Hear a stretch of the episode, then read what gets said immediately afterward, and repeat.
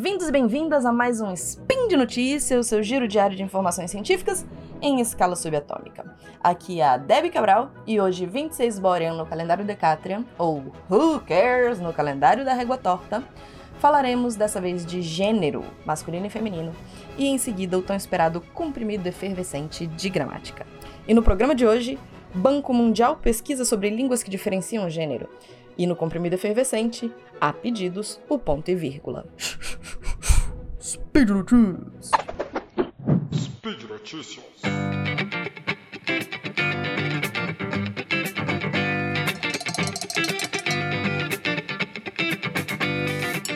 Bom, vamos lá. Banco Mundial publicou em junho do ano passado uma pesquisa que mostra que países em que a língua diferencia gênero, entre feminino e masculino, têm menor participação das mulheres na força de trabalho. São países também que perpetuam o apoio a um tratamento desigual das mulheres. Eu queria agradecer ao arroba Reverso por ter me marcado no Twitter para ler esse artigo. Então, se vocês encontrarem coisas interessantes, façam como Voodoo e me marquem, beleza? Que eu trago aqui para vocês. Bom, primeiro vamos entender o que, que o artigo quer dizer com gendered language, que eu traduzi para língua que diferencia gênero. Português é uma dessas línguas, né? A gente define a maioria dos nossos substantivos entre feminino e masculino, mesmo sem ter a ou o no final. Se vocês pararem para pensar, a gente tem palavras que terminam em é e a gente define como masculino e feminino, o que não faz muito sentido, vou ter que dizer. Estante e alface, por exemplo, são femininos e pente e dente são masculinos. Bom, é, a gente tem inclusive algumas palavras que são meio esquizofrênicas, como foto e moto, que terminam com O, mas que são femininas. Tá bom, eu sei, elas vêm de fotografia e motocicleta. O problema é que ninguém fala mais fotografia ou motocicleta. Você tem moto e foto e você explicar que termina em O, mas é feminino para crianças que estão sendo alfabetizadas é muito difícil. Mas vamos lá. É, bom, é, a gente tem também algumas palavras como estudantes, né? Que se a gente não atribui o artigo feminino ou masculino, supostamente você não sabe a que gênero eu tô me referindo. Apesar de eu ter certeza que quase todo mundo pensou em estudantes homens quando eu falei a palavra.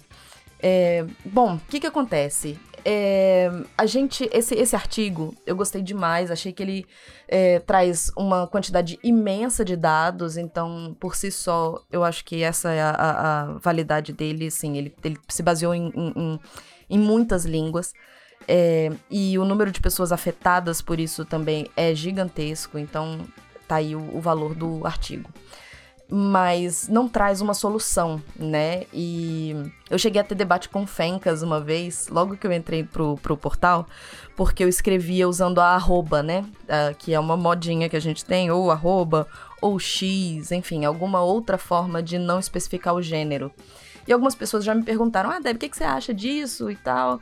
E eu usava bastante, né? Porque eu acredito mesmo que a língua que a gente usa interfere na forma como a gente pensa. Então, se a gente passar a não ter o masculino como o geral, né, o que serve para todo mundo, talvez a gente consiga mudar algumas coisinhas mais para frente. E é mais ou menos isso que esse artigo vai mostrar.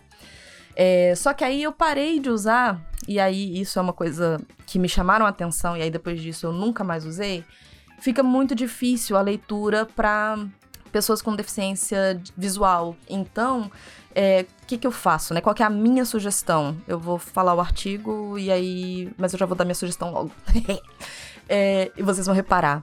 Quando eu vou tratar do, de qualquer assunto, eu tento trazer o feminino e o masculino. Né? Então, vou falar a autora e o autor, em vez de falar os autores. É, os meus alunos ou as minhas alunas, eu tento sempre colocar as duas formas. Quando eu fazia prova, no cabeçalho eu escrevia alunar e entre parênteses o o, colocando o feminino uh, na frente.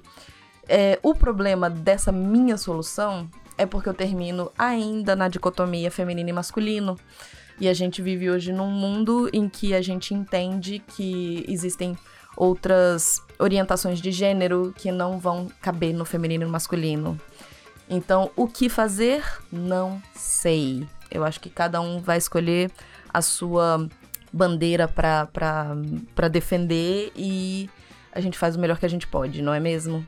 Sempre que a gente puder usar é, quando eu tô revisando os textos dos para fora mesmo, assim, para empresas, eu fico sugerindo, em vez de falar alunos, colocar estudantes, por exemplo. A gente sempre que puder usar palavras que remetam menos ao gênero feminino e masculino, sempre que possível, usem. Vamos entender por quê. Então, vamos pro artigo. O determinismo linguístico, ele foi defendido por Benjamin Lee Worf em 1956. É, só que ele foi refutado já diversas vezes. É, esse é o, um, um, autor que falava do, das diferenças de branco, se eu não me engano, que tem. É, que os esquimós têm não sei quantas palavras para branco e que isso molda a forma deles olharem para o mundo, enfim. O que esse artigo que eu trago hoje, que foi escrito por Pamela Jaquiela e Owen Ozier, mostra é que tem um crescente número de evidências de uma forma um pouco mais fraca desse determinismo. Mesmo ele tendo sido refutado, a gente tem visto uh, várias pesquisas que vão corroborar que existe. Uh, que a forma como. A, que a língua que a gente usa, a forma como a gente fala, modela nosso pensamento de uma forma muito sutil e às vezes inconsciente. Bom, então, para esse artigo, eles juntaram um conjunto de dados que a autora e o autor compilaram, inclui a estrutura gramatical de gênero de 4.336 línguas vivas. Foi um material que foi extraído de livros didáticos, registros históricos, artigos acadêmicos de linguistas, numa menor proporção, relatos de nativos e intérpretes. É, e, e juntas, essas línguas todas representam 6,44 bilhões de pessoas. Então a gente tem um, um, efeito muito, muito grande, né? Um resultado que, que engloba muita gente. O estudo foi dividido em duas partes. Na primeira, eles calculam a proporção da, da população de cada país, que é, cuja língua nativa diferencia gênero. Aí eles fazem uma comparação entre países da relação da língua que diferencia gênero e participação das mulheres na força de trabalho da língua que diferencia gênero com o nível de escolaridade das mulheres e, inclusive, com relação às atitudes de gênero.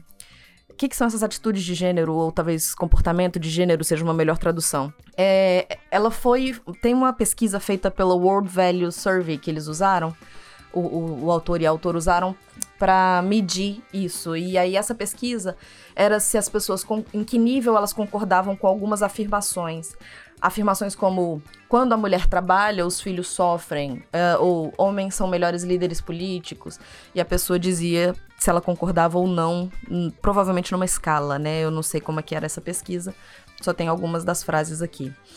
Bom, e aí numa segunda parte, a pesquisa analisou na África subsaariana, onde as duas formas, a, a língua que diferencia gênero e, a que, e as que não diferenciam, são amplamente faladas. E aí eles analisaram a associação do nível do a nível do indivíduo entre gênero gramatical e a participação da mulher na força de trabalho e no nível de escolaridade. O resultado foi que as mulheres em países cuja língua diferencia gênero são 11% menos propensas a estar no mercado de trabalho. Isso significa uh, 125 uh, milhões de pessoas, mulher, mulheres afetadas uh, por esse por esse uso de gênero na língua. A pesquisa diz ter levado em consideração uma variedade de controles, como PIB, população, religião, e que ainda assim os resultados se mantêm. Então, assim, é, voltando, né? Não, eles não dão uma solução. Mas eles têm uma, uma frase que eu quero fazer entre aspas aqui, porque eu gostei bastante. Abre aspas. Nossos resultados sugerem que os indivíduos devem refletir sobre as consequências sociais das suas escolhas linguísticas, já que a natureza da língua que a gente fala molda as formas como a gente pensa e as formas como as nossas crianças vão pensar no futuro. Fecha aspas. Então, é isso, gente. Eu achei o artigo muito interessante. Tá o link aí no post para quem quiser dar uma olhadinha. E se quiser conversar comigo, só fazer comentário no post. Vamos pro comprimido de gramática. Eu falei de vírgula nos dois ou três primeiros spin de notícias que eu fiz, se eu não me engano, foi 266, 312, 358. Repassando muito rapidamente para resumir a vírgula, a gente usa ela em enumeração, inserção, inversão e elipse. Se você quiser saber um pouquinho mais, volta lá nos meus spins e dá uma olhadinha. Aí o Yuri no Twitter me pediu para falar de ponto e vírgula. Bom, o que, que eu falei para ele? Na minha, a minha primeira reação seria dizer não usa ponto e vírgula. Quase sempre o que a gente precisa, é, o que você vai precisar ali vai ser um ponto mesmo. As frases muito longas, elas são muito mais difíceis de entender e é muito mais provável que você incorra em algum erro. Então pensa na sua leitora, no seu leitor e evita o ponto e vírgula caso você possa usar só o ponto. Mas existe sim uma situação em que o ponto e vírgula é muito bem-vindo. Quando a gente tem enumeração de elementos muito pequenos, como numa lista de uma feira, a vírgula é suficiente. Mas quando a gente tem, e aí normalmente isso acontece em textos técnicos, que enumerar ou listar elementos muito grandes, às vezes a gente tem que listar orações completas, o ponto e vírgula ajuda quem, quem lê a identificar aonde que acaba cada um desses elementos listados. Eu vou dar um exemplo aqui que provavelmente vai me deixar numa saia justa, mas vamos lá. A gente tem vários redatores maravilhosos no Portal Deviante. A Giovanna Sec, que escreve biografias de mulheres na ciência, o Augusto César, que consegue como ninguém relacionar games com ciência no Games no Lab, o Armando, que faz com que eu consiga entender a física mais complexa, a Michelle, nova redatora, ou réu para os íntimos, é, fez uma sequência maravilhosa sobre cabelos, o Rodrigo Braga, cujos textos, além de muito bem escrito, é, ele consegue fazer a química super divertida e por aí vai. É claro que somos mais de 50 redatores e se eu fosse falar todos eles, vocês iam ficar aqui o dia inteiro comigo. Mas a minha escolha dos redatores aqui pode me deixar numa situação difícil, mas tudo bem, vamos lá. O é, que, que aconteceu aqui, gente? Eu, se eu tivesse falado só, temos vários redatores maravilhosos: a Giovana, o Augusto, o Armando, a Hel, o Rodrigo. Eu podia usar só vírgulas e tudo bem. Só que como eu resolvi, resolvi inserir informações extras a respeito desses redatores, o que que cada um escreve, aí não fica suficiente só a vírgula. Fica errado, Deb?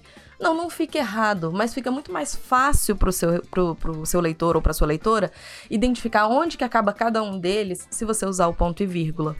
Então, no caso, eu coloquei. E posso até falar dos dois pontos aqui também, né? Nesse meu exemplo. Temos vários redatores maravilhosos no portal Deviante eu coloquei dois pontos aqui para poder é, chamar mais atenção para o que está vindo. Não é obrigatório, mas é interessante. E aí eu coloquei a Giovanna Sec, vírgula, que escreve biografias de mulheres na ciência, ponto e vírgula. Como eu inseri uma informação extra a respeito da Giovanna, na inserção eu tenho que colocar uma vírgulazinha, lembra? Então eu tenho a vírgula ah, depois de Giovanna Sec, e aí tem o ponto e vírgula que vai separar toda essa informação da Giovanna Sec do Augusto César. E aí eu começo de novo. O Augusto César, vírgula, que consegue como ninguém relacionar games com ciência no Games no Lab, ponto e vírgula. Uai, Deb, seria possível eu transformar todos esses em frases com ponto final, como você falou, para não ficar muito longa a minha, a minha oração, meu período? E aí eu vou falar, poder pode, mas não da forma como eu escrevi. Porque se eu falo para você só assim, o Armando, vírgula, que faz com que eu consiga entender a física mais complexa, cri, cri, cri. Percebe que fica faltando alguma coisa? O Armando o quê? Eu só tenho o Armando e a informação extra a respeito do Armando. Eu não falei nada do Armando, na verdade, certo? Então aqui não cabe. Se eu quiser fazer ponto para cada um deles, aí eu tenho que reescrever essas frases. Eu teria que colocar: temos vários redatores maravilhosos no Portal Deviante. Ponto. A Giovanna Sec escreve biografias de mulheres na ciência. Ponto. O Augusto César é, consegue, como ninguém, relacionar games com ciência. Ponto. Aí é viável. Beleza? Eu espero que eu tenha deixado claro para vocês mais um uso gramatical aí, no caso do ponto e vírgula. E deixem seus recadinhos para mim, peçam o que, que vocês querem saber sobre gramática, beleza? Isso me ajuda bastante a ter ideia. Então, por hoje é só, pessoal. Lembro que o link comentado tá no post e deixa também seu comentário, elogio, crítica, declaração de amor ou sugestão de comprimido que vocês queiram que eu dissolva. Uh, lembro ainda que esse post só é possível acontecer por conta do seu apoio no patronato do SciCast, no Patreon, no Padrim ou PicPay. Um grande abraço apertado e até amanhã!